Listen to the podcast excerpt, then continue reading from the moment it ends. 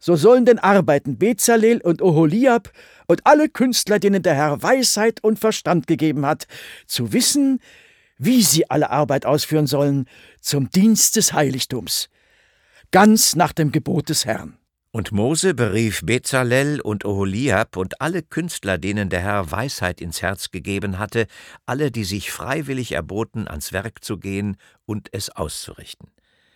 Und sie empfingen von Mose alle Opfer, die die Israeliten gebracht hatten, um die Arbeiten zum Dienst des Heiligtums auszuführen.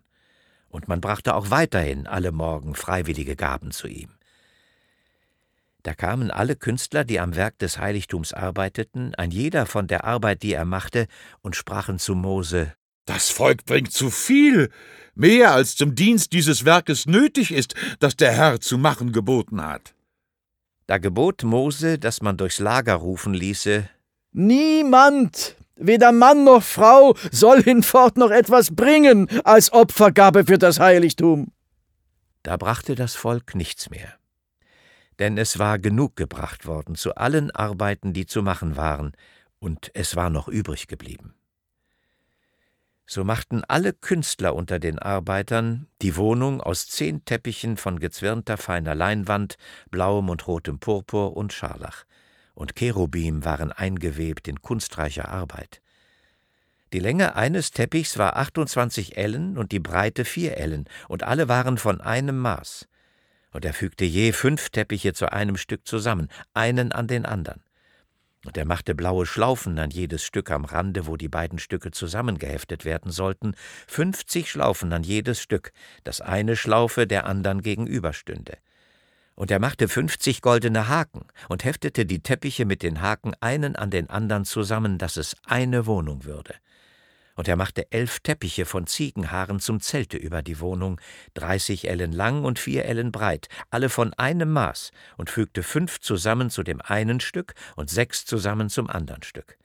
Und er machte fünfzig Schlaufen an jedes Stück an dem Rande, wo die Stücke zusammengeheftet werden sollten, und machte je fünfzig Haken aus Kupfer, damit das Zelt mit ihnen zusammengefügt würde und er machte eine Decke über das Zelt von rot gefärbten Widderfellen und darüber noch eine Decke von Dachsfellen, und er machte Bretter für die Wohnung aus Akazienholz zum Aufstellen, an jedes zehn Ellen lang und anderthalb Ellen breit, und an jedem zwei Zapfen, damit eins an das andere gesetzt würde.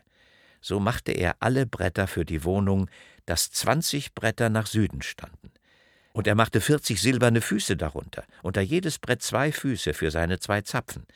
Ebenso machte er auf der anderen Seite der Wohnung nach Norden zwanzig Bretter mit vierzig silbernen Füßen, unter jedes Brett zwei Füße. Und für die Rückseite der Wohnung nach Westen machte er sechs Bretter und zwei andere für die zwei Ecken an der Rückseite der Wohnung, dass beide mit ihren Eckbrettern unten und oben durch Zapfen verbunden wurden, so dass es acht Bretter wurden und sechzehn silberne Füße, unter jedem zwei Füße. Und er machte Riegel aus Akazienholz, fünf zu den Brettern auf der einen Langseite der Wohnung und fünf auf der anderen Langseite und fünf auf der Rückseite nach Westen. Und er machte den Mittelriegel, dass er in halber Höhe an den Brettern entlang lief, von einem Ende zum anderen. Und er überzog die Bretter mit Gold, und ihre Ringe machte er aus Gold, dass man die Riegel hineintäte, und überzog die Riegel mit Gold. Und er machte den Vorhang mit den Cherubim in kunstreicher Arbeit, aus blauem und rotem Purpur, Scharlach und gezwirnter feiner Leinwand, und für ihn vier Säulen aus Akazienholz und überzog sie mit Gold, und ihre Nägel waren aus Gold, und er goss dazu vier silberne Füße. Und er machte eine Decke für den Eingang des Zeltes aus blauem und rotem Purpur, Scharlach und gezwirnter feiner Leinwand in Buntwirkerarbeit, und dazu fünf Säulen mit ihren Nägeln, und überzog ihre Köpfe und Ringbänder mit Gold und machte fünf Füße aus Kupfer daran.